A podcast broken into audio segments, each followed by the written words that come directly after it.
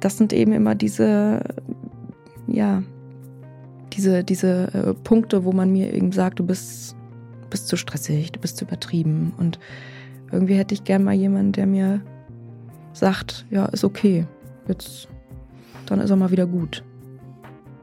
Hallo und herzlich willkommen zu Stahl aber herzlich. Mein Name ist Stefanie Stahl, ich bin Psychotherapeutin und Diplompsychologin. Und heute ist Melanie bei mir. Und Melanie hat das Problem, dass sie einfach nicht loslassen kann. Sie gerät immer wieder in On- und Off-Beziehung und mit sehenden Auge, wie sie sagt, rennt sie quasi immer wieder in ihr Unglück, indem sie Männern, von denen sie weiß, mit denen sie sowieso nicht glücklich werden wird, immer wieder noch eine Chance und noch eine Chance gibt. Also sie kommt einfach nicht los. Und was dahinter steckt, das werden wir gleich gemeinsam ergründen. Und Melanie wird verstehen, dass sie immer und immer wieder eine Situation aus ihrer Kindheit wiederholt.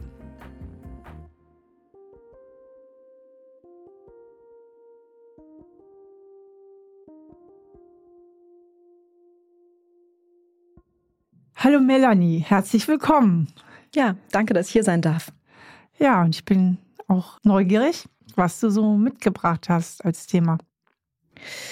Ja, also warum ich hier bin. Ich würde sagen, ich bin so eine Art Wiederholungstäterin. Ich gehe immer wieder zu meinen Ex-Partnern zurück. Mir fällt es da extrem schwer, Grenzen zu setzen und das Alte loszulassen. Ich glaube, weil mein Selbstwert da einfach ja nicht groß genug ist, als dass ich meine Ex-Freunde auch einfach mal meine Ex-Freunde sein lassen kann. Und ja, dieses Muster ist mir vor ein paar Monaten irgendwie wie Schuppen von den Augen gefallen. Ich habe bemerkt, also keiner meiner Ex-Partner ist je einmal mein Ex-Partner geblieben. Also es ist nie bei einem Mal Schluss machen geblieben. Und wer macht denn so Schluss? Also ich meine, was ja schon dabei auffällt, einerseits du sagst, du gehst zurück. Auf der anderen Seite könnte man auch da ansetzen, die Beziehungen halten nicht. Hm. Also beim ersten Mal sind es oft die Partner, die Schluss machen, tatsächlich. Mhm. Okay. Also da fällt es mir extrem schwer, obwohl ich eigentlich schon weiß, also ich ignoriere mein Bauchgefühl, Intuition, mein Verstand. Also Ja. äh, wenn es die Partner sind, die Schluss machen, Mhm. dann liegt der, der Kontrollverlust auf deiner Seite. Ja. Ja, du hast in dem Moment keine Kontrolle, Mhm. es wird Schluss gemacht und das tut dir erstmal weh, das gibt dir erstmal Liebeskummer. Ja, Und es haut in den Selbstwert. absolut. Ja.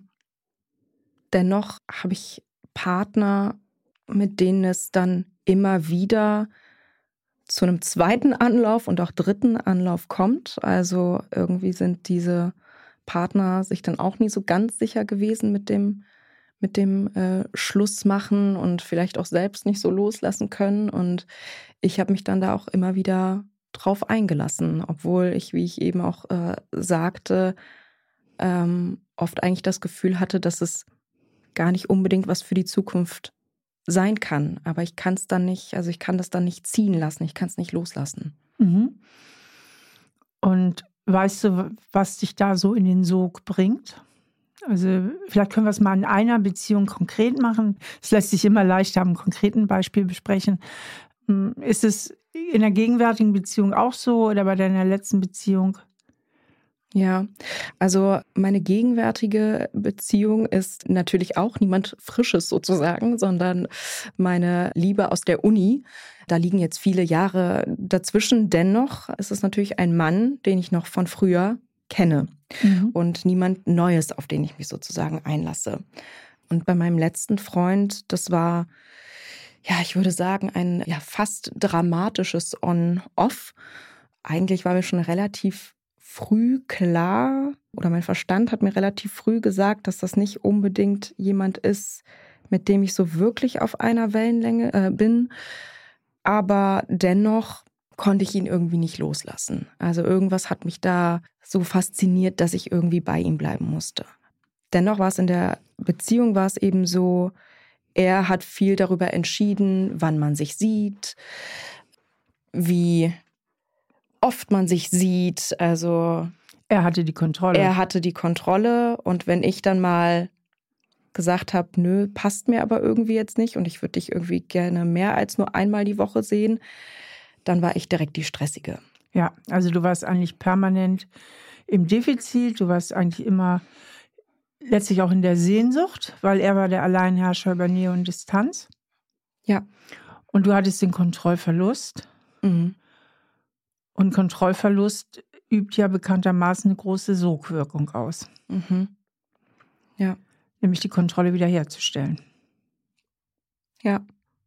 Also ich habe mich dann auch, ich glaube, in vielen Situationen, obwohl sie mir eigentlich nicht so gepasst haben, mich dann doch irgendwie, ja, dann doch noch angepasst, weil ich halt irgendwie auch Angst davor hatte, dass er, ja, dann mich dann doch irgendwie verlässt oder oder wir dann irgendwie wieder in Streit geraten und äh, ich wollte mir ihm dann irgendwie auch so ein bisschen gefallen. Ne? Ja, du wolltest ihm gefallen und von dir überzeugen und an der Front arbeitest du natürlich an deinem Selbstwert. Mhm. Und aber in einem auch am Kontrollverlust, weil er hat ja eigentlich immer die Kontrolle. Ja. Und das löst in dir, wie in vielen anderen Menschen auch, einen Klammerimpuls aus. Mhm. Also dieses haben wollen. Das wurde mir tatsächlich auch oft vorgeworfen von, ich sag mal, nicht nur von ihm, sondern von mehreren Ex-Partnern, dass ich so eine, ja, so, eine, so ein stressiger Klammeraffe bin, wenn ich es mal so ausdrücken darf. Dass ich eben, ja, der stressige Part bin, äh, irgendwie zu wenig Luft lasse, zu sehr klammere eben. Findest du, dass, wenn man sich einmal die Woche sieht und du sagst, ähm, ich hätte gern mehr Zeit mit dir, findest du selbst auch, dass das Klammern ist? Nee, eigentlich nicht. Wie siehst du das? Was ist deine Meinung? Also für mich ist in einer festen Partnerschaft, in der man irgendwie nicht äh, Anfang 20 oder, oder weiß ich nicht, noch in den Teenie-Jahren ist, einmal die Woche sehen, ehrlich gesagt zu wenig. Mhm, das so. ist nicht, was du willst. Ja. Ja, das ist überhaupt nicht, was ich möchte. Und trotzdem scheinst du dir immer so Typen ausgesucht zu haben, die genau dieses Muster äh, verfolgen, also die sehr viel Freiheit und sehr viel Autonomie brauchen. Ja. Ja. Das scheint irgendwie dein Beuteschema zu sein. Leider ja. Leider ja. ja. Du weißt ja, was das Synonym dafür ist, ne? Bindungsangst. Ach so. Oh, ja. Also, dass du ein Näschen oder ein Händchen dafür hast, dir Männer auszusuchen, die eigentlich bindungsängstlich sind, die sich nicht richtig einlassen wollen. Mhm. Und die typischen Symptome sind ja äh, meistens eine Anfangsleidenschaft und dann kommen Distanzierungen plötzlich, ne? Hier mal keine Zeit, da nicht, kurzfristige Absagen, Unzuverlässigkeiten. Also ein Rückzug mhm. und dann entsteht ein massives Gefühl von Unsicherheit und dann geht das Spiel los, dass man versucht, das Zielobjekt irgendwie doch noch zu sichern. Ja, so ist es tatsächlich in vielen meiner Beziehungen abgelaufen. Was hat es eigentlich mit diesen Mustern auf sich? Diese Muster sind ganz alt gelernte Verkettungen von Wahrnehmung, Gefühlen, Gedanken und Verhalten. Wenn es sich mir zum Beispiel tief eingeprägt hat, dass Liebe etwas ist, was mir nicht geschenkt wird, sondern für das ich kämpfen muss und wo ich Bedingungen erfüllen muss, um diese Liebe zu erhalten, dann kann das eben als übergeordnetes Beziehungsmuster mit in das Erwachsenenleben hineingenommen werden, weil der Mensch bzw. das Gehirn dieses Menschen hat in jungen Jahren gelernt, was bin ich wert? Also bin ich liebenswert so wie ich bin? Oder muss ich etwas dafür tun? Und wenn ja, was muss ich dafür tun? Und das ist ein Muster, eine Prägung, die Melanie in ihrer Kindheit erworben hat und die unbewusst in ihr weiter operiert. Das heißt, unbewusst sucht sie sich auch immer wieder Männer aus, die dieses Muster bedienen. Das heißt, wo sie sich wieder anstrengen muss, wo sie um die Liebe kämpfen muss.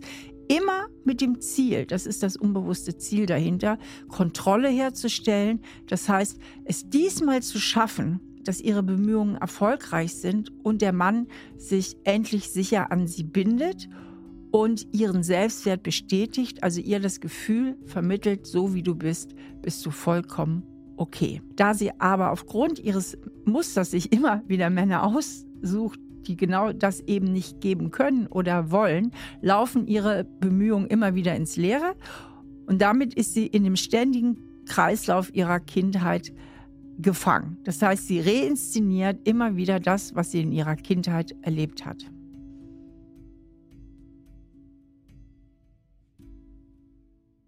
Was eben spannend ist zu verstehen, ist, a, warum suchst du dir solche Typen aus? Und b, was macht es dir so schwer, sie loszulassen? Mhm. Und die Gründe werden in dir liegen. Ja. Ja, ich habe oft das Gefühl, ich glaube, das ist so auch einer dieser, dieser Glaubenssätze, den ich so in mir trage, dass ich irgendwie immer um die Liebe kämpfen muss. Mhm. So, dass es nicht mal einfach sein kann, dass es ja, dass ich auch irgendwie gef gefallen muss. Also, dass ich, glaube ich, so wie ich bin am Ende nicht, nicht okay bin. Also ich bin auch extremst äh, anpassungsfähig. Ich komme auch mit verschiedensten Leuten sehr gut klar, weil ich mich auf diese Person sehr gut einlassen kann, mich sehr gut anpassen kann und mich dabei, glaube ich, manchmal so ein bisschen verliere. Ja, ja. Das heißt, dein Selbstwertgefühl ist nicht so gut? Nee, ich glaube nicht so und wirklich. Du hast im tiefsten Inneren das Gefühl, wenn ich will, dass du mich magst oder liebst, dann muss ich irgendwie so sein, wie du mich haben willst. Ja. Weil ich als Person mit allem, was zu mir gehört, reiche nicht aus, sondern ich muss dann Erwartungen erfüllen. Ja. Ja, in den Beziehungen war es auch war es auch immer so. Also mir wurde irgendwie immer wieder gespiegelt, du bist, du bist stressig, du klammerst und ich war irgendwie gefühlt immer diejenige, die sich dann so anpassen musste. Aber wenn ich mal was wollte oder mal meine Partner vielleicht drum gebeten habe, vielleicht mal, es gab so ein Beispiel, ich wollte, dass mein Ex-Partner mit auf eine Hochzeit kommt. So, die mir aus dem familiären Kreis, was mir irgendwie wichtig war, habe ich auch so formuliert, ich fände es echt schön, wenn du mitkommst, das ist mir wichtig. Wurde es halt direkt verneint. Nee, was löst das dann in dir aus? Ja, es hat eine Ablehnung, ne? Ja. Also es ist totale Trauer, Wut und ich fühle mich halt nicht, also als, als wäre ich es nicht wert. Mhm dass mal was für mich gemacht werden könnte. Was mir bei dir so auffällt, Melanie, das ist, ich habe so den Eindruck, du verlierst schnell den eigenen Standpunkt. Also ich springe jetzt nochmal eine Aussage zurück, weil du hast so wiedergegeben, was die Freunde dir vorwerfen, du würdest klammern. Und was ich da nicht raushöre, ist, dass du sagst, sag mal, hast du sie noch alle? Wir verbringen viel zu wenig Zeit miteinander. Ich bin nicht hier der Klammeraffe, sondern du bist einfach nicht beziehungsfähig. Ich glaube, sowas pfefferst du denen nicht so sehr um die Ohren. Nee, das trifft ehrlich gesagt den Nagel auf den Kopf. Es ist schon so, wenn ich mit meinem Ex-Partner dann oder wenn ich eben mit meinen Partnern dann über sowas diskutiere, dann ist auch kurz diese Wut in mir da. Ich habe auch das Gefühl, dieser, ich sage jetzt mal extra in Anführungszeichen, gesunde Anteil in mir, der bemerkt das und der sagt, nee, das ist nicht okay, das formuliere ich auch, aber ich lasse mich eben sehr schnell verunsichern.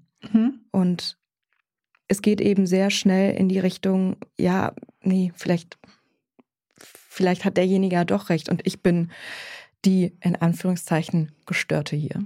Richtig. Also es fällt dir schwer, da irgendwie auch in Argumenten zu denken, sondern es ist eher so reflexhaft, dass du dann zurückweichst und so eine Grundverunsicherung in dir ist. Mhm. Das heißt, du hast eine hohe Neigung oder du hast eine Neigung, im Grunde um die Schuld auch bei dir zu suchen.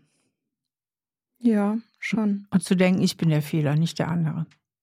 Ja, das habe ich oft tatsächlich. Ja. Auch nach diesen Trennungen auch immer wieder, was stimmt mit mir nicht, ne? Ja.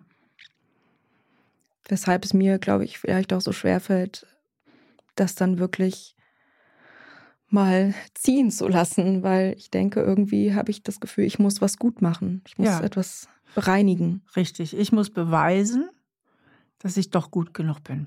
Hm. Also immer wieder diesen Drang, äh, von dir zu überzeugen.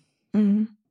Und ähm, das würde ja mit Sicherheit einen roten Faden in deine Kindheit da geben.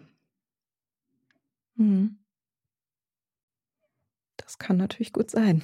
Hast du darüber noch nicht nachgedacht? Doch, ich habe mir schon darüber mal Gedanken gemacht und ich kann mir auch vorstellen, dass das vielleicht im Zusammenhang steht mit der Beziehung, die ich zu meinem Vater habe. Doch auch da fällt es mir schwer, so eine Art Schuld bei ihm oder generell bei meinen Eltern zu suchen. Mhm. Also auch da diese Loyalität. Ja, total. Ja, also aber es ist interessant, dass du es erwähnst. Ähm, es fällt mir schwer, den Fehler bei meinen Eltern zu sehen oder die Schuld bei meinen Eltern zu sehen, weil das ist ja eigentlich auch genau der wunde Punkt. Ja. Ähm, denn solange du sagst, Papa liegt richtig oder Mama liegt richtig, liegst du ja falsch. Ja. Obwohl es, also, ja, also in der Kindheit war es, meine Eltern waren relativ streng und es war halt so sehr auf Leistung und Performance. Ja, wir waren so sehr auf Leistung und Performance getrimmt. Und ja, Lob und äh, Liebe, sage ich mal, gab es eben vor allem bei guten Noten. So habe ich das zumindest in Erinnerung und so habe ich das wahrgenommen. Dennoch würde ich eben sagen, dass, dass, dass ich eine schöne Kindheit grundsätzlich hatte und ja, und jetzt nicht alles verteufeln möchte irgendwie. Also wir haben auch als Kinder ja eigentlich alles bekommen, was wir wollten. Also materiell sozusagen hat es uns an, an nichts gefehlt, aber manchmal, glaube ich, so ein bisschen die, die Liebe und Zuneigung und vor allem auch die Zeit mit den Eltern. Meine Eltern haben sehr viel gearbeitet, um uns eben das alles zu ermöglichen. Haben, glaube ich, aber auch so ein bisschen im Gegenzug erwartet, dass wir eben gute Noten mit nach Hause bringen, brav sind in Anführungszeichen, uns benehmen. Und ich war da, ja, so die Kandidatin in der Familie, die, glaube ich, da öfter mal ein bisschen quer geschlagen hat. Und das habe ich dann halt schon auch zu spüren bekommen. Mhm.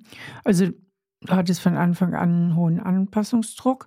Mhm. Und ja, eigentlich so, es hat einem im Grunde so die Botschaft gefehlt, wir lieben dich so, wie du bist. Ja. Sondern es war irgendwie an Leistung gebunden. Ja, also mein Vater hat das auch schon mal gesagt, dass, dass ich so das Problemkind irgendwie bin und diejenige, der er viel zu viel hat durchgehen lassen und die irgendwie, ja, so wie sie ist, eben nicht ganz richtig ist. Was macht das mit dir? Ja, unendlich traurig, ne? Mhm. Werde ich auch ein bisschen emotional. Um, da fällt mir auf, mich würde das wütend machen an deiner Stelle. Ja. Fällt mir schwer. Ja. Denn das bräuchte es ja hier, ne? Ja. Ein interessantes Phänomen ist das, was wir in der Psychologie als primäre und sekundäre Emotionen bezeichnen. Und die primäre Emotion ist die Emotion, die eigentlich angemessen wäre, ja. Angemessen wäre bei Melanie in vielen Fällen die Wut.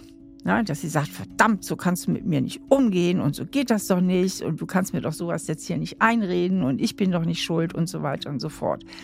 Aber diese Wut, die angemessen wäre, weil sie auch zur notwendigen Abgrenzung führen würde, nach dem Motto, hey, ich bin okay und lass mal deins bei dir, wird sofort überdeckt durch die Trauer. Und die Trauer verhindert halt die Wut, bremst sie aus und damit kann Melanie in der Beziehung zu ihrem Vater bleiben oder auch in der Beziehung zu dem jeweiligen Beziehungspartner, mit dem sie ist, weil die Trauer richtet sich ja mehr gegen sie selbst. Sie ist traurig, sie fährt dann runter, sie wird depressiv, aber Trauer geht nicht nach außen, also die wird nicht aggressiv, die Trauer. Deswegen wird Melanie schon in der Kindheit früh gelernt haben, Wutgefühle schnell beiseite zu schieben, damit sie in der Bindung zu ihren Eltern bleiben kann, damit sie nicht riskiert, dass die Eltern wütend werden oder sie ablehnen und hat schon als Kind gelernt, die Wut schnell durch Trauer zu ersetzen. Aber diese Trauer ist eben maladaptiv.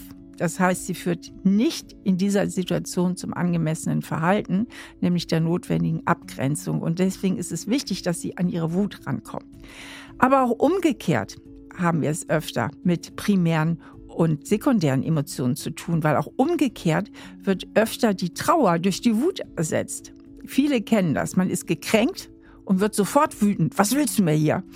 Und äh, lässt der Trauer zu wenig Raum. Oder man verliert einen wichtigen Menschen und man ist nur in der Wut, weil man die Trauer, die man eigentlich verspüren müsste und die auch zu einer Verarbeitung der Trennung führen könnte, zu schmerzhaft ist und man sofort in die Wut geht. Also es kann auch sein, dass eben die Trauer die primäre und angemessene Reaktion wäre und schnell durch die Wut als stärkeres und lebendigeres Gefühl ersetzt wird. Die Trauer ist bei dir im Vordergrund. Ja. Trauer ist da, aber gefühlt habe ich schon irgendwie so eine Wut auch in mir und die lasse ich vielleicht nicht unbedingt an der richtigen Stelle raus. Das ist vielleicht so das, das Problem.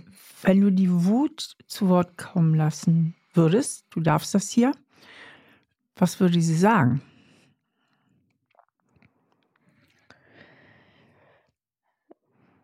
Ja, Papa, du hast doch nicht mal alle Tasten im Schrank, dass du denkst, dass, äh, dass ich ähm, nicht richtig bin, so wie ich bin.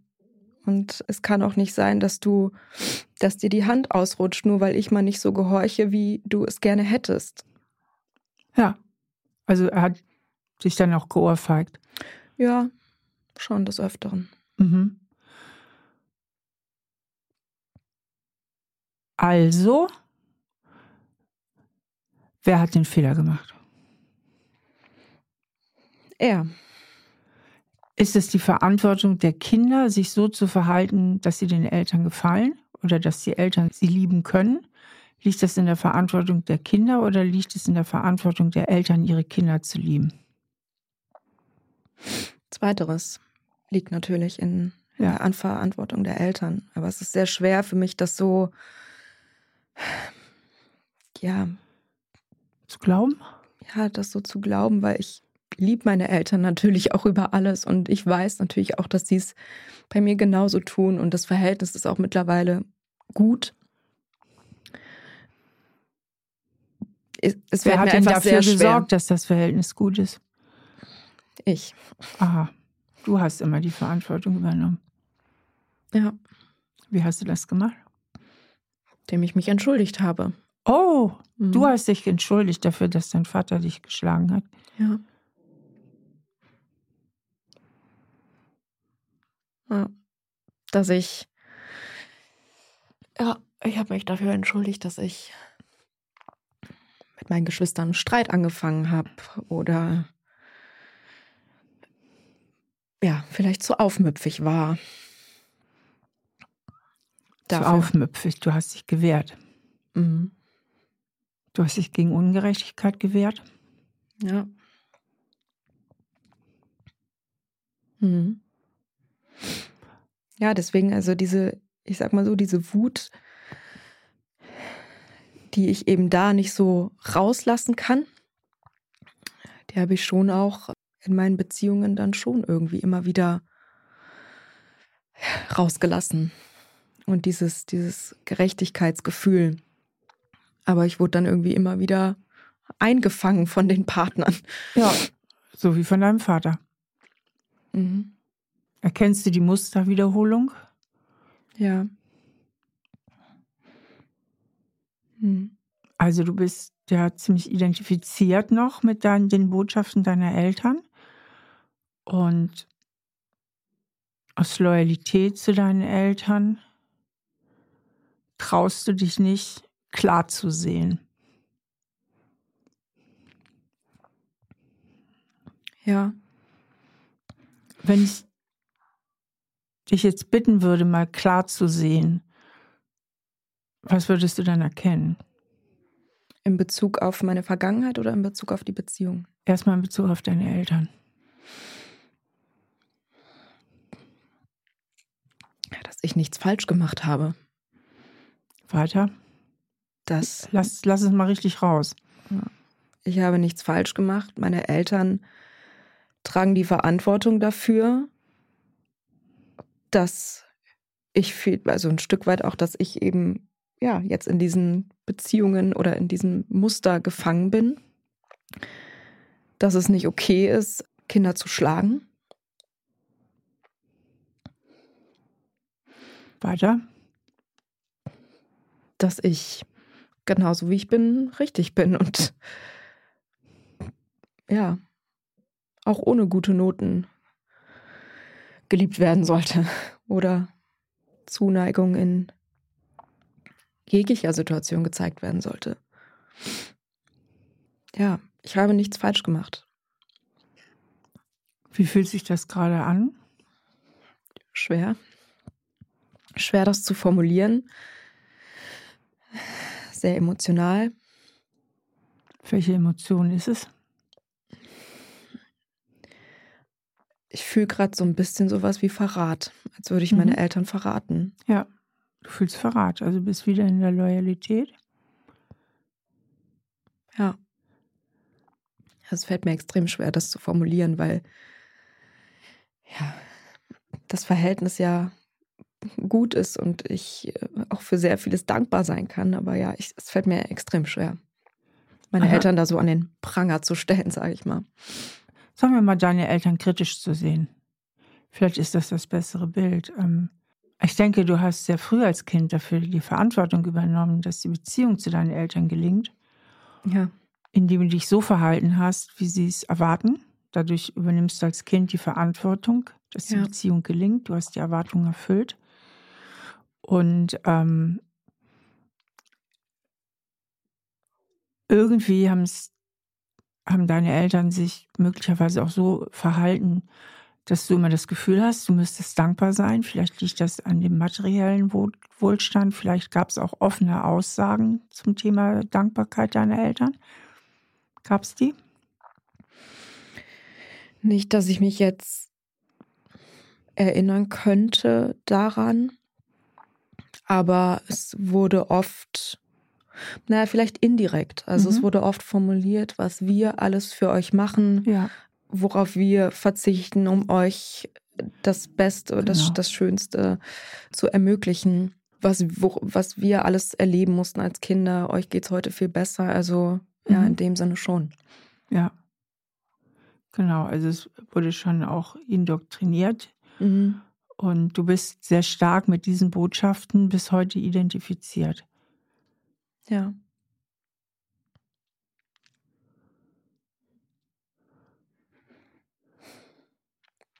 Und welche Glaubenssätze sind dadurch entstanden, mit denen du auch bis heute identifiziert bist? Also was, was glaubst du im tiefsten Inneren, was du wert bist? Wenig. Sehr mhm. wenig. Sehr wenig sogar. Also ich habe das, ich habe das Gefühl, dass ja, dass ich vieles eben nicht wert bin, dass ich nicht oder liebenswürdig bin, so wie ich bin. Deshalb bin ich vielleicht auch so extremst anpassungsfähig. Natürlich. Was mir in anderen Bereichen hilft, aber ja. Ja, du warst ja schon als Kind. Mhm. Also die Botschaft, wir lieben dich bedingungslos, so wie du bist, die hast du nicht bekommen. Also hast du dich so angestrengt, die, die Liebe zu bekommen, dich anzupassen an die Erwartungen deiner Eltern, ne? und um dadurch die äh, Zuwendung zu erhalten. Mhm. Und das ist ein ganz tief gelerntes Muster bei dir. Und damit einhergeht eben der niedrige Selbstwert, weil Kinder lernen ja ihren Selbstwert im Spiegel ihrer Eltern. Ja, also wir lernen unseren Selbstwert im Spiegel der Eltern. Das heißt, die Eltern, die spiegeln uns was wir wert sind, beziehungsweise dem kleinen Kind. Sie spiegeln das durch ihr Verhalten, indem sie das Kind in den Arm nehmen, indem sie das Kind anlächeln, indem sie das Kind streicheln, indem sie sich gut um das Kind kümmern. Dann spürt das kleine Kind, der kleine Säugling, das kleine Baby, ah, ich bin was wert und ich bin es wert, dass man sich um mich kümmert. Und das führt natürlich dazu, wenn das immer wieder vorkommt, dass dieses Kind grundsätzlich einen guten Selbstwert entwickelt. Und das nennen wir dieses sogenannte gespiegelte Selbstwertempfinden. Und das geht natürlich auch in die andere Richtung. Wenn den Eltern das nicht so gut gelingt, aus welchen Gründen auch immer, dann spiegeln sie dem Kind, du bist nicht so viel wert, beziehungsweise wir kümmern uns nur wirklich um dich oder wir lieben dich nur, wenn du unsere Bedingungen erfüllst. Und dieser Prozess des gespiegelten Selbstwertempfindens, das ist so eine tiefe Konditionierung und die bleibt uns ein Leben lang erhalten. Das heißt, auch als Erwachsene fühlen wir unseren Selbstwert schnell im Spiegel der anderen. Lächelt uns jemand freundlich an, dann fühlen wir uns in dem Moment ganz gut und willkommen. Guckt jemand böse, wenn er uns ansieht, fühlen wir uns für den Moment abgelehnt. Und alles hat immer, zumindest für diesen kleinen Moment, eine Auswirkung auf unser Selbstwertgefühl. In Liebesbeziehungen ist es häufig so, dass Menschen ihren Selbstwert quasi abgeben und in die Hände ihres Partners oder ihres Möchtegern-Partners legen. Das heißt, der Partner soll ihnen immer wieder spiegeln und beweisen, dass sie eben etwas wert sind. Das heißt, man kann sich dadurch in eine ungute Abhängigkeit begeben, indem man immer wieder dafür kämpft und arbeitet, dass der Partner einem doch bitte, bitte spiegeln möchte, dass man doch etwas wert ist. Und wenn man dann an einen Partner gerät wie Melanie oder immer wieder an Partner, die das eben nicht spiegeln, dann wird es höchste Zeit, den Selbstwert sich wieder zurück zu erobern und in die eigene Hand zu legen und daran zu arbeiten, dass man sich selber von innen in seinem Selbstwert stabilisiert. Und das formatiert natürlich den Selbstwert und der ist dann nicht hoch bei dir. Nee, leider nicht. Ich glaube, sonst würde ich auch vieles gar nicht mit mir machen lassen. Also, ich glaube, ich würde, wäre nicht immer wieder zu Ex-Partnern äh, zurückgegangen und hätte diese typischen On-Off-Beziehungen und hätte gesagt, ja, mit mir nicht, ne? Aber es kommt noch eben nicht so. Ja, ja, also ist schon wie du, ähm, also ich finde das ganz interessant, auch vom Sprachfluss. Eben war so ein bisschen so der Anflug von der notwendigen Wut, sonst hätte ich ja vieles nicht mit mir machen lassen. Ne? Der kam so ein bisschen mal was nach vorne und dann zwei Sätze später, was hast du eben gesagt? Das lasse ich. So. Mit mir kannst du das nicht machen. Ja, genau. So, und dann hast du schon gelacht, so, äh, jo, nee, kann ich eigentlich nicht sagen, so ungefähr. Ja, also man merkt, also ich merke, dass du viel zu wenig Wut hast für Selbstbehauptung. Ja. Und das liegt aber daran, dass du gar keinen festen Boden unter den Füßen hast für Selbstbehauptung. Denn der müsste lauten, ich bin es wert, dass man mich liebt und ich bin es wert, ähm, dass man sich auf mich einlässt. Und wenn ich sage, die Hochzeit ist mir wichtig, dann gehst du gefälligst mit und zwar gerne mit. Ja.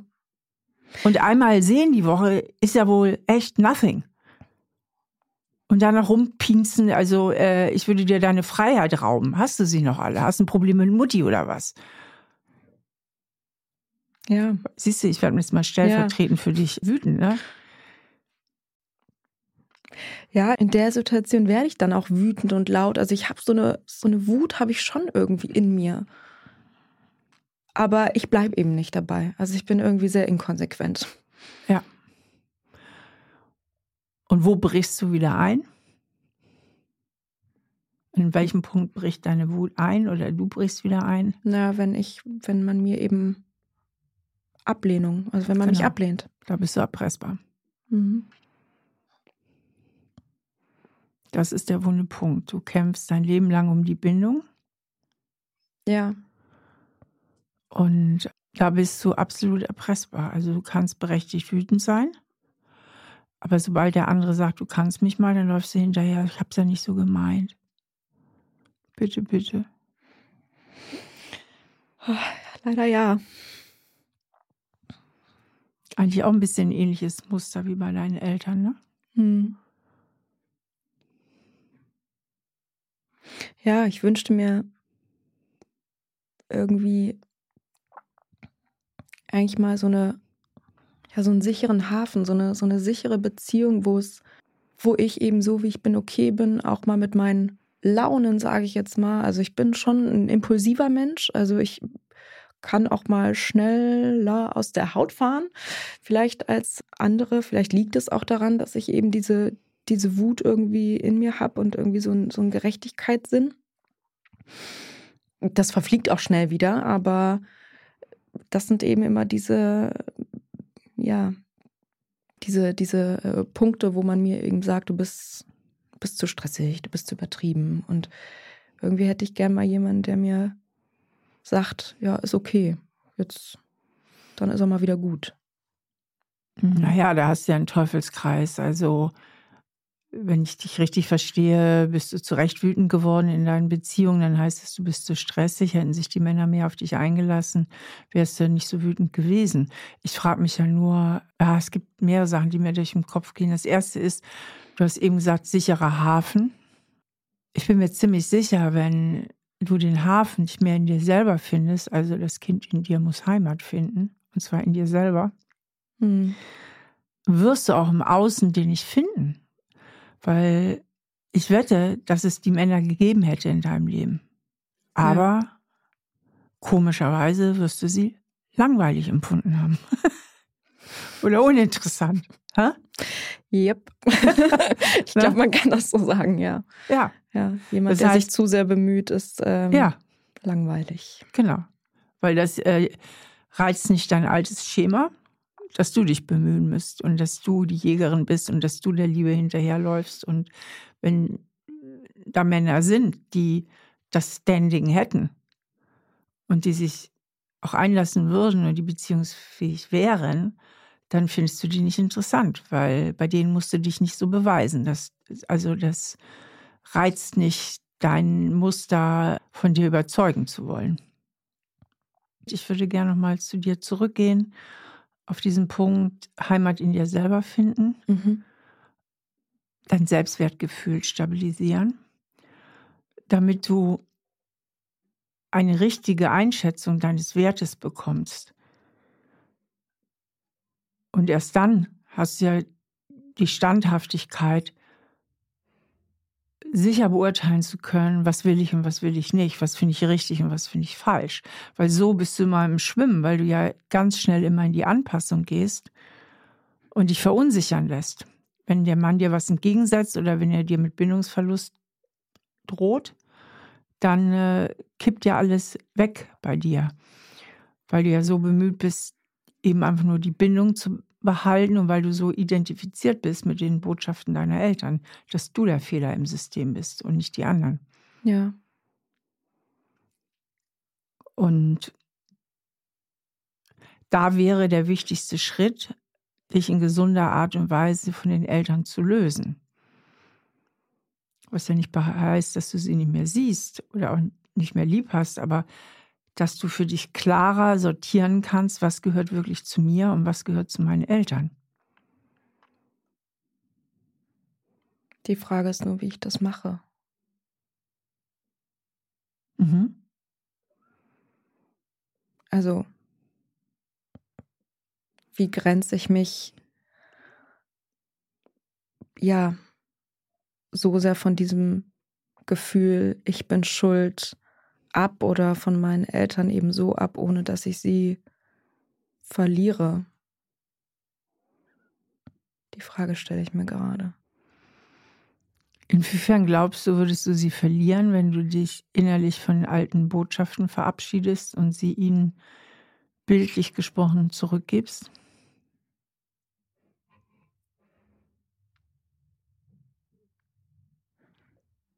Hm, ich weiß es nicht. Vielleicht die Angst, dass, dass ich mich dann auch persönlich so von ihnen abgrenze. Verstehe ich dich richtig? Du hast eigentlich Angst, wenn du mal klar siehst, ja, wenn du dich trauen würdest, die Situation mit deinen Eltern wirklich mal realistisch zu beurteilen, dass da so eine Wut in dir hochkommen könnte, dass du von dir aus erstmal sagen würdest, wisst ihr was, ihr könnt mich mal. Ja. Die Angst ist schon da, ja. Ja. Also es ist, ich war auch schon mal an so einem, an so einem Punkt, als es mit meinem Vater auch nochmal eskaliert ist. Das ist auch gar nicht so lange her, wo mir eben auch wieder erzählt wurde, dass, ja, dass ich eben falsch bin, dass das, was ich mache, halt falsch ist. Und da hatten wir eben sehr lange keinen Kontakt. Drei, vier Monate waren es, glaube ich. Und da war wirklich die Überlegung, breche ich jetzt wirklich mit, mit, mit ihm. Aber dann würde ich irgendwie auch so mit meiner Mutter auch brechen und vielleicht auch irgendwie mit meinen Geschwistern. Also es irgendwie sehr, war für mich sehr schwer und ich musste am Ende halt wieder nach Hause und mich entschuldigen, damit wir mhm. wieder Kontakt haben. Und wenn du das mal so von außen begutachtest, also wirklich mal von deinem Verstand aus, was passiert da in dieser Familie? Ja, es sind irgendwie extreme hierarchische Strukturen, die man so nicht unbedingt haben muss in einer Familie. Es ist ja eigentlich ein Unrechtssystem, oder? Schon. Ja. Dass das Opfer um Vergebung bitten muss? Und die Täter keine Verantwortung übernehmen? Ja. Also, es ist nicht so, als hätte mein Vater sich nicht auch entschuldigt, aber ich musste natürlich den ersten Schritt machen. Mhm. Ja, das ist Macht. Mhm. Ja, klingt irgendwie heftig. Also deine Eltern haben bislang sich nicht verantwortet. Stattdessen übernimmst du die Verantwortung. Das hast du schon als Kind gemacht, indem du ihnen verzeihst, indem du verdrängst, indem du nicht klar siehst. Ne? So, also du übernimmst dafür die Verantwortung, dass deine Beziehung zu deinen Eltern gelingt. Mhm. Das hast du schon als Kind gemacht, das machst du heute auch noch. Ja. Und was du aber brauchst, ist die klare Sicht, dass ich mich heute so fühle, wie ich mich fühle und meine, ich sei nicht genügend wert und für Liebe muss ich leisten. Das entspricht nicht den Tatsachen, sondern es entspricht der Überforderung und den sehr unglücklichen Erziehungsmethoden meiner Eltern. Da gehört das hin, das gehört gar nicht zu mir. Mhm. Also was ich da verinnerlicht habe, ist äh, eine falsche Botschaft, die jetzt in mir drin sitzt und die mich fernsteuert, die ich rausräumen und meine Eltern vor die Tür stellen muss. Die gehört zu denen, die gehört nicht zu mir. Ob ich das innerlich vor die Tür stelle oder auch äußerlich, steht auf einem anderen Blatt. Es geht erstmal darum, dass du für dich zu einer klaren Haltung findest. Und dafür muss ich die Entscheidung treffen, dass ich es tue. Dafür müsst du die Entscheidung treffen, dass du deine Eltern kritisch sehen darfst. Und dafür musst du ein Stück weit die Bindung opfern. Mhm. Weil du musst Abstand nehmen. Mhm. Innerlich ich rede jetzt nicht davon, wie oft du deine Eltern besuchst oder auch nicht besuchst. Ich rede davon, dass du innerlichen kritischen Abstand brauchst. Mhm. Weil sonst kannst du nicht klar sehen. Und dieser kritische Abstand ist ein Stück weit raus aus der Bindung. Mehr hin zu dir selbst. Ja. Zu dir selber. Um mit Abstand für dich zu einem genaueren Urteil zu kommen, was damals passiert ist.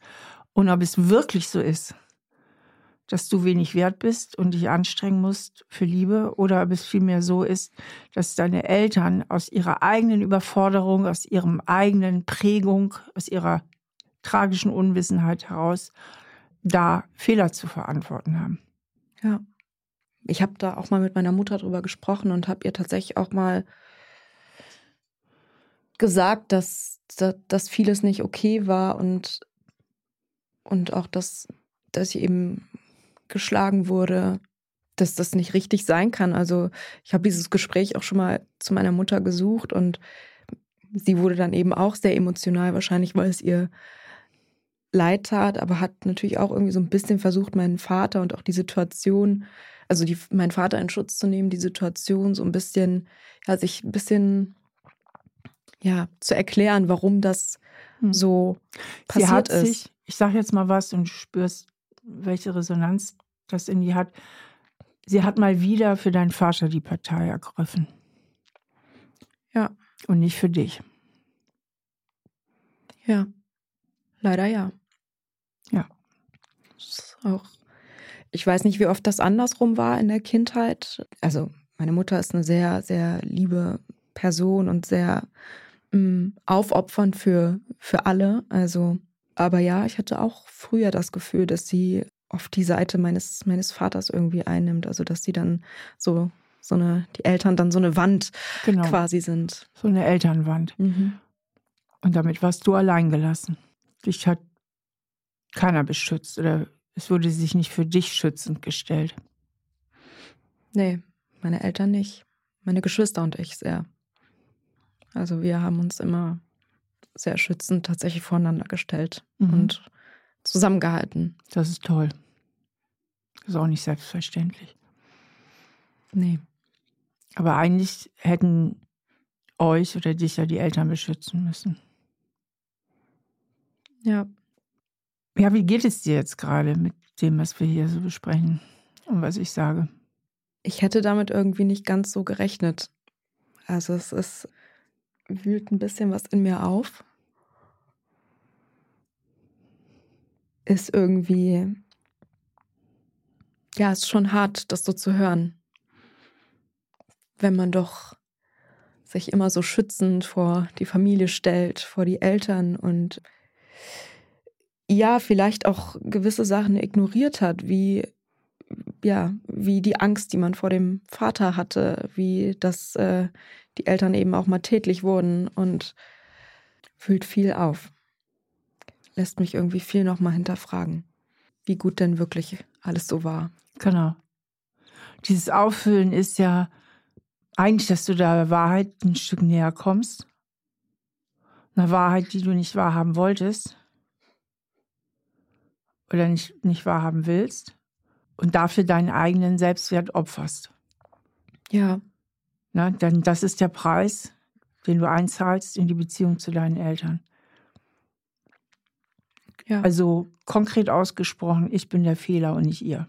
So, das ist der Preis, den du einzahlst, um die Loyalität und die Beziehung zu deinen Eltern aufrechtzuerhalten. Aber mit diesem Systemfehler in dir, ja, ich bin schuld, ich bin nicht viel wert, ich muss mich wahnsinnig anstrengen, um geliebt zu werden, machst du dir selbst das Leben sehr schwer, suchst dir die falschen Partner aus, ja, die bedingt oder gar nicht beziehungsfähig sind und hältst an ihnen fest, weil es dein wohlvertrautes System ist. Also es ist eigentlich dasselbe System wie daheim. Du nimmst die Schuld zu dir und kämpfst um die Liebe. ja. Kommt hin, auf jeden Fall. Eine traurige Erkenntnis, so ein bisschen, muss ich sagen. Ja, die ist traurig, aber die Trauer löst ja auch was, weil Trauer heißt auch loslassen. Trauer heißt im besten Fall, ja, so ist das, annehmen. Und das ist traurig, annehmen. Und dadurch kann Bewegung eintreten und Platz für Neues kommen. Aber erstmal muss das Alte auch mal zugelassen werden und angeguckt werden, betrauert werden und dann kann man Platz und Raum für Neues schaffen. Mhm. Also im Prinzip mein inneres Kind betrauern, das Ja. es so gelitten hat. Ja, richtig. Und zwar mit Selbstmitgefühl und Klarsicht. Und dann dir zuzubilligen, auch mal sauer sein zu dürfen auf deine Eltern. Du brauchst die Wut für eine gesunde Loslösung. Mhm. Und die gesunde Loslösung brauchst du für dein Leben, also damit du dich heilen kannst, sonst kannst du dich nicht heilen. Und wenn diese Prozessschritte gegangen sind, dann besteht auch die Chance, dass du vielleicht zu einem viel gesünderen Verhältnis zu deinen Eltern findest, was auch ehrlicher ist und tragfähiger ist als so eine Harmonie, wo viel Konflikte unterm Teppich sind. Ja. Weil du könntest auch sagen, ich rede jetzt ein bisschen in die Zukunft. Mhm. Papa, ich möchte, dass du die Verantwortung dafür übernimmst. Und deine Lebenszeit nutzt, dich irgendwann bei mir zu entschuldigen. Das war nicht in Ordnung. Das kann man auch freundlich sagen. Ich sage immer, es geht keine Information verloren, wenn man etwas freundlich sagt. Und dann wird er sich vielleicht aufregen und du bleibst ganz ruhig. Sag, Papa, regst dich drüber auf, wahrscheinlich, weil es auch einen Punkt trifft in dir, aber denk mal drüber nach, das war nicht in Ordnung. Ja. Da habe ich so ein bisschen die Angst, sage ich mal, dass ich jetzt das Verhältnis, ich sag mal so, auf den letzten Metern seines Lebens irgendwie noch komplett kaputt mache. Ja, dass wir dann wieder, ich bin allein verantwortlich für unsere Beziehung. Es liegt in mhm. seiner Hand, es komplett auf gesunde Füße zu stellen, indem er sich einmal bei dir entschuldigt. So einfach wäre es. Stimmt. Ja? Aber du, reflexartig übernimmst du die Verantwortung. Ich mache es komplett kaputt. Bullshit. Du gibst ihm die Chance der Wiedergutmachung. Ein größeres Geschenk kannst du ihm gar nicht machen. Ja. Ja, beängstigend, das Gespräch zu suchen. Ist ja jetzt vielleicht im Moment auch zu früh. Also ja. das war jetzt ein Ausblick in die Zukunft. Wichtig ist, dass du die Schritte vorher gehst. Und für dich ist das Wichtigste, richtig zu sortieren, was wohin an welche Stelle gehört. Ja. Und dann wirst du dich aus dem Muster auch befreien können und nur dann. Mhm. Denn solange du in der Loyalität bleibst zu deinen Eltern, musst du die Schuld zu dir nehmen und dann bist du der Fehler und dein Selbstwertgefühl bleibt niedrig. Ja. Ja, ich glaube, das wird ein recht schwerer Prozess für mich. Mich da so abzugrenzen. Das so kritisch zu betrachten, sage ich mal. Obwohl es eigentlich so logisch ist, ne? Aber. Ja, aber das zeigt, wie hoch deine Bindungsunsicherheit zu deinen Eltern ist, nicht? Dass du so wenig auch in die Bindung vertraust. Leider die Frage ja. ist, ist das wirklich realistisch? Sind deine, ist das Liebesband deiner Eltern zu dir wirklich so schwach? Wahrscheinlich nicht. Oder ist das auch noch deine alte Kinderangst? Zweiteres wohl eher. Ja. Also ich bin mir sicher, dass meine, dass meine Eltern mich auch, ich sag mal, bedingungslos auch lieben. Mhm weil ja im Erwachsenenalter nicht mehr so viele Bedingungen äh, dran geknüpft sind, so wie in, als, als Kind, als man noch unter, unter einem Dach gewohnt hat. Aber klar, also ich glaube, es ist, ist das Kind in mir, was irgendwie immer noch Angst hat. Die Bindung zu verlieren. Ja. Ich habe auch immer noch Angst, wenn wir, wenn wir uns sehen, dass es, also ich habe wirklich fast jedes Mal, wenn wir uns sehen, die Angst, dass es irgendwie wieder zum Streit kommen könnte durch irgendwas und, und klemm mir dann eben so ein paar Sachen, die ich dann mhm. eigentlich sagen könnte. Ja, aber da siehst du, wie fragil das ist. Und die Fragilität bleibt dir auf jeden Fall erhalten, wenn du so weitermachst wie bisher. Wenn du dich auf eine gesunde Art und Weise löst, besteht zumindest mal die Chance, dass du stabiler wirst. Mhm. Zumindest mal einer in dem System. Vielleicht auch das System stabiler wird, aber zumindest mal du. Ja. Das heißt eigentlich im letzten Ende, dass du die Bindung zu dir selber stärkst. Mhm. Ja, ich würde so gern mich selbst mal wirklich lieben, mögen können und auch mal wirklich für mich einstehen, dass ich, dass ich es wert bin, so schließt sich wahrscheinlich der Kreis, dass ich nicht immer wieder zu, ich sage jetzt mal extra den Idioten gehe, mit denen ja. ich zusammen war. Ja, nicht immer wieder zu den Tätern gehst. Mhm. Ich drücke das jetzt mal so aus. Mhm. Einfach nur sinnbildlich, weil du eine ja. Neigung dazu hast. Weil, weil du natürlich durch dein Aufwachsen dich immer mit Tätern identifiziert hast und versucht hast, ihnen das Recht zu machen. Ich sage das ist extra so hart, damit du ein bisschen eine Distanz, eine Klarheit kriegst. Ja. Wo mir von diesen Tätern auch immer vorgeworfen wurde, dass ich mich in so eine Opferrolle begebe. Wobei ich ja auch das Opfer dann vielleicht auch bin. Als Kind warst du 100% das Opfer. Kinder sind immer die Opfer.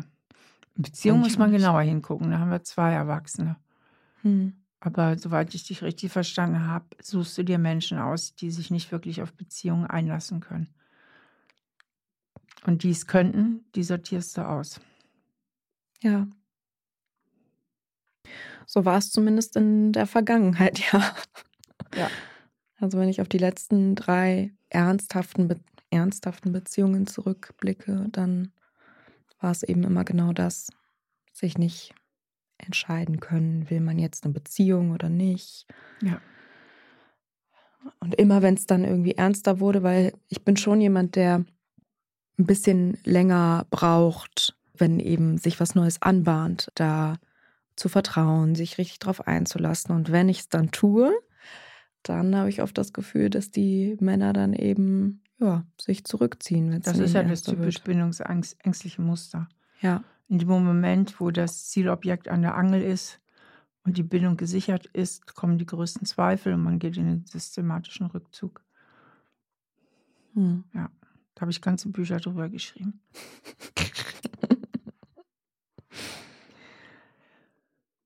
Wie geht es dir jetzt? Was nimmst du mit aus dem Gespräch? Ich glaube, mir wurde heute mal so ein bisschen der Kopf gewaschen. Es ist gerade noch so ein bisschen ein Chaos der Gefühle, würde ich sagen. Ich kann es noch nicht ganz äh, einordnen, wie ich mich jetzt gerade fühle. Aber ich denke, das wird jetzt alles nach und nach sacken und ich nehme mir auf jeden Fall vor, diese Beziehung zu meinen Eltern wirklich nochmal kritisch zu hinterfragen und nochmal wirklich zu hinterfragen, ob das alles so in Ordnung war, was die so mit mir und meinen Geschwistern gemacht haben. Weiß gerade gar nicht so richtig, wie ich mit diesem Gefühl umgehen soll, dass ja, dass ich es irgendwie nicht schuld bin, sondern dass, äh, also es ist eine Art Kontrollverlust vielleicht, die ich jetzt gerade auch so ein Ach, bisschen erlebe. Ja, genau. Und was ist der Kontrollverlust? Na, dass ich die Schuld gar nicht zu mir nehmen kann oder sollte. Ja. Sondern vielleicht einfach mal abgebe und, wodurch, loslasse. Und wieso verlierst du dadurch Kontrolle? Ich kann ja nichts daran, daran tun. Ich kann ja nichts tun. Stimmt. Wenn ich nicht schuld bin, kann ich auch nichts tun, um es besser zu machen. Ja. Dann muss ich mir eingestehen, dass ich an der Front nicht viel machen kann. Ja. Das ist. Ähm das gilt sowohl für deine Freunde als auch für deine Eltern. Also im Grunde, solange ich den Fehler bei mir suche, muss ich, muss ich ja nur besser werden und alles wird gut. Das ist jetzt natürlich nicht mehr. Ja. Aber das führt eben zu einer gesunden Lösung. Mhm. Ja. Ja, ist komisch irgendwie, das so abzugeben, dieses, diese Verantwortung. Aber du lachst mhm. auch dabei. Es scheint auch was wie eine Erleichterung sich einzustellen. Schon, schon. Also es ist gerade noch so ein bisschen so eine, so eine Achterbahn der mhm. Gefühle, aber so eine, so eine Erkenntnis ist jetzt irgendwie schon da, dass, dass ich ja vielleicht gar nicht immer alles so schuld bin. Und ich werde auf jeden Fall mal diese Beziehung zu meinen Eltern und oder den Blick in die Vergangenheit nochmal wagen, um zu schauen, was denn, ob das wirklich alles so in Ordnung war, was die, was die gemacht haben. Und nehme mir auf jeden Fall vor, das mal kritisch mh, hm, zu hinterfragen, ob das wirklich so okay ist. Aber, aber ja, es ist schon so eine, so eine kleine Last, die so ein bisschen von mir genommen wurde, ja. Gut. Ich denke, wir haben heute aus meiner Sicht an dem wichtigsten Punkt gearbeitet, nämlich ähm, die Verstrickung mit deinen Eltern, die in Folge zur Verstrickung führt mit Beziehungspartnern, die ähnliche Muster haben und du in deinem alten Muster agierst, dieses Muster irgendwie Kontrolle herzustellen über eine Situation, die du letztlich nicht kontrollieren kannst, weil die Verantwortung auf der anderen Seite liegt. Wenn man sich dann aber von diesen alten Glaubenssätzen befreit und sich reinigt und die Voraussetzung ist wirklich diese klare Sicht, woher habe ich sie denn und was hat mich geprägt. Das braucht es einfach, diese gesunde Loslösung von den Eltern. Was ich wiederhole mich nicht bedeutet, dass du äh, nicht Kontakt mit ihnen hast oder du kannst sie auch weiter lieb haben, aber du brauchst da eine innere, du musst es sortieren. Und du wirst mhm. zwischendurch auch mal wütend auf sie sein. Sehr aber diese Wut lässt sich besser verarbeiten als so eine kalte Wut, die immer irgendwo unterm Teppich ist weil dann kannst du sie auch verarbeiten und dann schwelt sie nicht unterschwellig. Und es wird das Verhältnis zu deinen Eltern verändern und es birgt auch die große Chance, es sogar positiv zu verändern. Dass was Neues, was Gesünderes gedeihen kann. Mhm. Und dann ist ja die Frage, okay, wenn ich jetzt nicht schuld bin, wenn ich doch wertvoll bin, da auch zu neuen Glaubenssätzen zu kommen, Das können wir natürlich nicht alles in einem Gespräch machen, aber dafür habe ich ja auch Arbeitsbücher oder das Arbeitsbuch. Also da denke ich, kann man auch toll mit meinen Büchern da weiterarbeiten. Das Wichtigste war heute mal hinzugucken, was lässt sich da so kleben an der Stelle. Hm. Ja, vielen Dank dafür. Ja, danke dir für deine Offenheit und für das Gespräch. Dankeschön. Das war ein schönes Gespräch mit Melanie, sehr aufschlussreich. Ich hoffe für euch auch. Und das zeigt mal wieder, diese typischen Prozesse und sind wirklich immer wieder dieselben Strukturen, die man auch bei Melanie sehr gut erkennen kann, wenn die Eltern aus welchen Gründen auch immer überfordert sind das Kind so anzunehmen und so zu lieben und die Bindung so herzustellen, dass das Kind sich wirklich bedingungslos geliebt fühlt, dann übernimmt das Kind die Verantwortung dafür, dass seine Beziehung zu den Eltern gelingt und übernimmt dann auch oft als Erwachsene noch dafür die Verantwortung, dass die Bindung und die Beziehung zu den Eltern gelingt. Und das haben wir bei Melanie wunderbar gesehen. Aber der Preis ist dafür in der Regel, dass man das eigene Selbstwertgefühl opfert. Denn, das haben wir ja schön erarbeitet, wenn der Fehler nicht bei den Eltern liegt, dann liegt der Fehler bei mir. Und deswegen ist es so, so wichtig, dass man sich auf eine gesunde Weise von seinen Eltern löst. Das heißt nicht, dass man sie weniger lieb hat, aber dass man wirklich sich traut, auch mal den kritischen Blick drauf zu werfen, um sich innerlich zu sortieren und sein Selbstwertgefühl unabhängig zu machen von den Botschaften, die man von den Eltern erhalten hat. Ich wünsche Melanie, dass sie da ihre weiteren Schritte auf ihrem Weg geht, aber ich bin mir ziemlich sicher, dass sie das tun wird und dass es ihr gelingen wird, ihr Selbstwertgefühl zurückzuerobern. Nächstes Mal sind Anna und Fred bei mir. Nein, kein Liebespaar, sondern Vater und Tochter. Eine Premiere hier bei Stahl, aber herzlich, über die ich mich sehr freue. Sie möchten gemeinsam an ihrer Beziehung arbeiten. Die Beziehung zwischen den beiden ist auch deshalb nicht ganz einfach, weil Anna nicht mit ihm gemeinsam aufgewachsen ist. Es gab einen sehr, sehr langen Kontaktabbruch, weil die Beziehung der leiblichen Eltern untereinander bis heute außerordentlich schwierig ist. Und dadurch ist natürlich auch das Gesamtverhältnis von Anna zu ihrem Vater belastet. Sie wollen aber gemeinsam daran arbeiten und ich werde sie dabei unterstützen. Dann bis zum nächsten Mal. Danke fürs Zuhören und ich würde mich freuen, wenn ihr nächstes Mal wieder dabei seid. Eure Steffi. Stahl aber herzlich, der Psychotherapie-Podcast mit Stefanie Stahl. Ein Podcast von RTL Plus, produziert von Auf die Ohren. Produktion Jonathan Raue, redaktionelle Leitung an Groß.